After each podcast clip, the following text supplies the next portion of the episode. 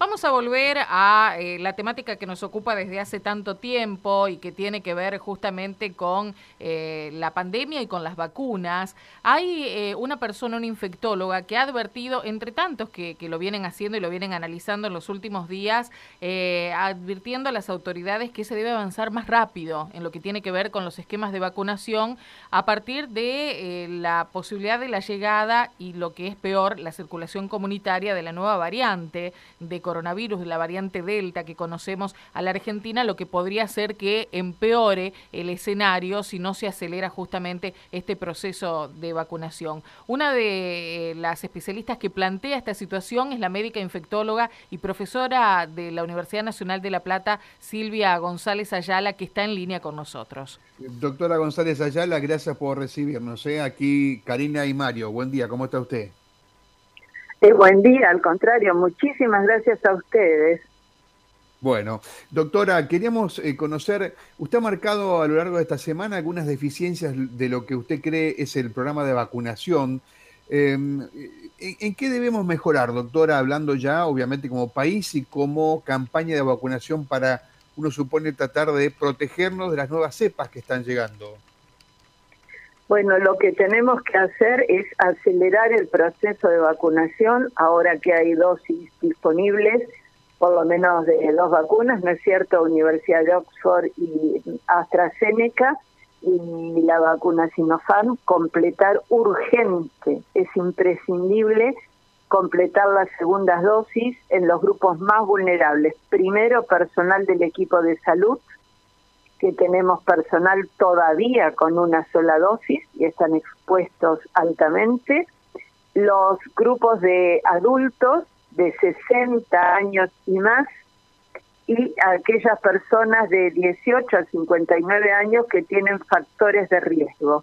Esos son los tres grupos más vulnerables y en lo que es imperioso, imprescindible, aplicar las segundas dosis. Y el escaso número de segundas dosis de que llegó de la vacuna Sputnik P también debe ser asignada a esas poblaciones para mejorar eh, su condición, su respuesta inmune para enfrentar, ojo, no solamente la potencial entrada de esta variante Delta a la circulación comunitaria, sino las que ya tenemos circulando como la variante Manaos, que es la que ha causado, una de las que ha causado este importante incremento eh, de casos que tuvimos eh, desde la semana siguiente a Semana Santa, con un pico de 41 mil casos por día. Sí. Eh, y siempre, por supuesto, es mejor una vacuna, es óptimo dos dosis de vacuna, y mantener las medidas de protección personal, porque vacunados con esquema completo no somos ni el superhombre ni la supermujer. Correcto, si no doctora. Nos cuidamos eh, estrictamente, nos podemos enfermar igual. Eh, el gobierno optó en su momento por un esquema de eh, ampliar las, digamos, los vacunados con primeras dosis y lentificar en esto de la frazada corta, si se quiere, porque protegemos un lado pero desprotegemos el otro identificar las segundas dosis. ¿Usted cree que fue una, una estrategia correcta o hubiese hecho algo distinto? Mire, eh, lo urgente hoy, reitero, es completar las segundas dosis. Mm. Una vez que completemos las segundas dosis, o si hay capacidad operativa, en simultáneo ir ampliando el grupo de, de edad pero la prioridad absoluta, y ahí tenemos millones de personas con una dosis, es aplicar segunda dosis. En nuestro país, para ser eficientes en la logística de vacunación, se tendría que estar vacunando entre medio millón y un millón de personas por día. Bueno, ayer... Ampliar los eh, horarios de vacunación, ampliar la, la capacidad operativa es, es imperioso. Eh, yo decía que ayer, mirando los, resultados de cuánta gente se vacunó ayer, eh, estamos algunos, eh, creo que fueron 448 mil, fue récord ayer, pero no llegamos a 450 mil. Usted dice que hay que vacunar por lo menos medio millón lo más que Habíamos, tenido era eh, 389 mil. Bueno, arranquemos, ese, ese ritmo tiene que ser superado y mantenido. Es preferible que se nos acaben las vacunas y esperar la próxima partida y no tener las vacunas en la heladera, a ver si se entiende. Sí, sí. Hace eh, meses que venimos diciendo lo mismo y sin embargo se fueron dosificando las se fueron dosificando las dosis ¿eh? para hasta que llegara la próxima partida. Las vacunas tienen que estar en las personas, protegiendo a las personas. Bien. No en la heladera. le quiero consultar, yo no sé si es porque eh, tenemos segundas dosis demoradas o porque, sobre todo con la Sputnik, pero hace ya algunos días y esta semana se habló mucho de la posibilidad de combinar vacunas de distintos laboratorios. Eh, ¿Tiene alguna opinión sobre eso? Eso hay que estudiarlo. No se puede experimentar en personas si no es bajo la normativa legal nacional e internacional que hay. Porque por la Constitución Nacional vigente, nuestro país adhirió constitucionalmente a todos los pactos y tratados internacionales. Entonces, para empezar a combinar vacunas con las vacunas, las tres vacunas que tenemos en nuestro país, es necesario hacer los protocolos de investigación de fase 3. Y eso lleva un mínimo de dos, tres meses hasta tener los resultados. Entonces nosotros que tenemos mucha población con primera dosis de Sputnik, será segunda dosis con la vacuna de la Universidad de Oxford AstraZeneca o segunda dosis con la vacuna de Sinopharm, bajo consentimiento en personas mayores de edad. De hecho, al administrar la segunda dosis, la vigilancia de los efectos indeseados se debe eh, realizar durante seis semanas y ir estudiando la respuesta de anticuerpos. Todo esto hay que hacer. Hoy no hay evidencia con las vacunas que tenemos en nuestro país. El único estudio que está terminado es el que realizó el Ministerio de Sanidad de España, combinando primera dosis de vacuna de la Universidad de Oxford AstraZeneca y segunda dosis con la vacuna de Pfizer BioNTech. Autorizó esa combinación y lo mismo hicieron los gobiernos de Francia y Alemania.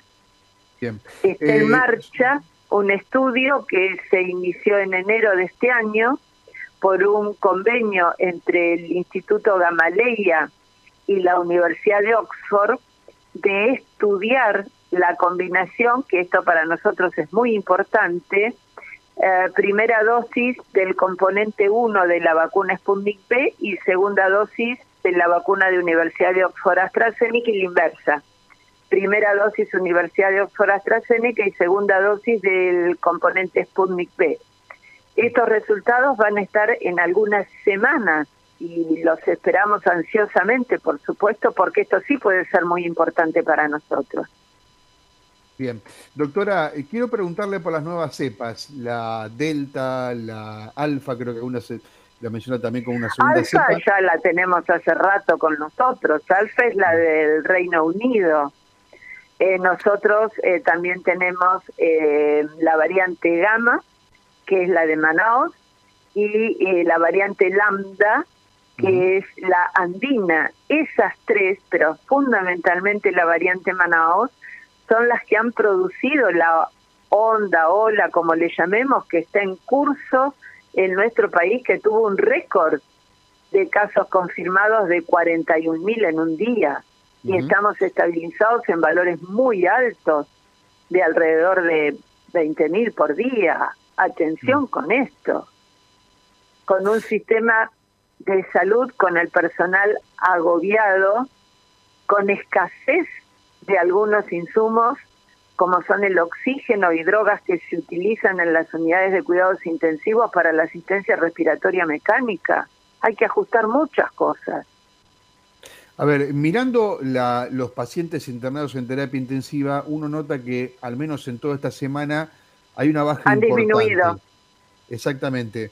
¿Usted cree, a ver si yo, logro entender lo que usted está advirtiendo, que ante la llegada de las nuevas cepas que son más contagiosas, eh, estamos, estamos en cifras altas todavía.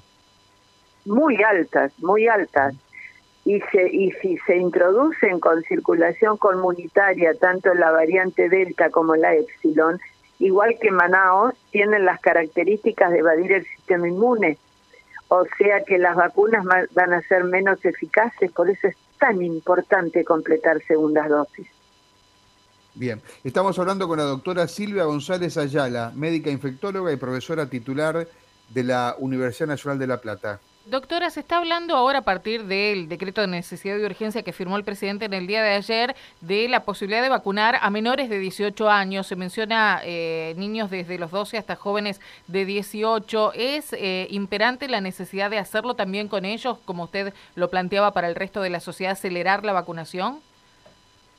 Eh, en ese grupo de 12 a 17 mm, años sería, claro. Eh, hay que priorizar absolutamente a los que tienen una enfermedad de base. Fue la movilización de esas familias con niños con enfermedad de base y el primer fallo judicial acá en La Plata, que personalmente considero que ha tenido una incidencia importante porque esos grupos no habían sido considerados fue la movilización de las personas. Sí, tal cual. Esto es, es una situación eh, realmente que cuesta comprenderla, como habiendo vacunas con licencia desde hace semanas, con licencia de uso de las desde los 12 años, teniendo niños y eh, son adolescentes, ¿no es cierto? Ya de 12 años eh, a, a 17 con enfermedades que adquirida la COVID eh, pueden evolucionar a formas graves o al desenlace fatal. Esto no había sido contemplado. eh, doctora, una Esto es muy dinámico. Hay, hay, hay que tener reflejos rápidos. Sí, tal cual, tal cual. Y eh, en función de lo que ocurre en la provincia de Córdoba, ahora que se conoció esto de que eh, los trabajadores del Estado, que pertenecen al Estado cordobés, mayores de 60 años, con comorbilidades, que decidieron no vacunarse, no van a cobrar su sueldo, digo, ¿qué eh, opinión le merece a usted? Hablando siempre de aquellos que deciden no vacunarse y que muchos estados, la gran mayoría de los que conocemos, decidieron que ese sea el método de la aplicación, que no sea obligatoria. ¿Usted está de acuerdo con esto? Mire, eh, son vacunas aprobadas en emergencia. Por eso la vacunación queda a la decisión personal. El único país que a la semana pasada estableció la vacunación obligatoria para los miembros del equipo de salud es Italia. Yo creo personalmente y en especial con los miembros del equipo de salud que lo que hay que hacer es trabajar en el mano a mano, establecer, conversar claramente las ventajas y desventajas de la vacunación y eh, tratar de incidir en la comprensión. Yo creo que hoy todos los miembros del equipo de salud, sin excepción, tienen un compañero, un conocido, un amigo que ha enfermado gravemente, que está con secuelas o que ha muerto por la COVID. Claro, así que más que obligar, concientizar y convencer por ese lado a la gente, ¿no? Sí, sí, sí, pero el porcentaje tiene que ser muy bajo. Hay mucha ansiedad, mucha angustia y pedido de la vacunación. Bien.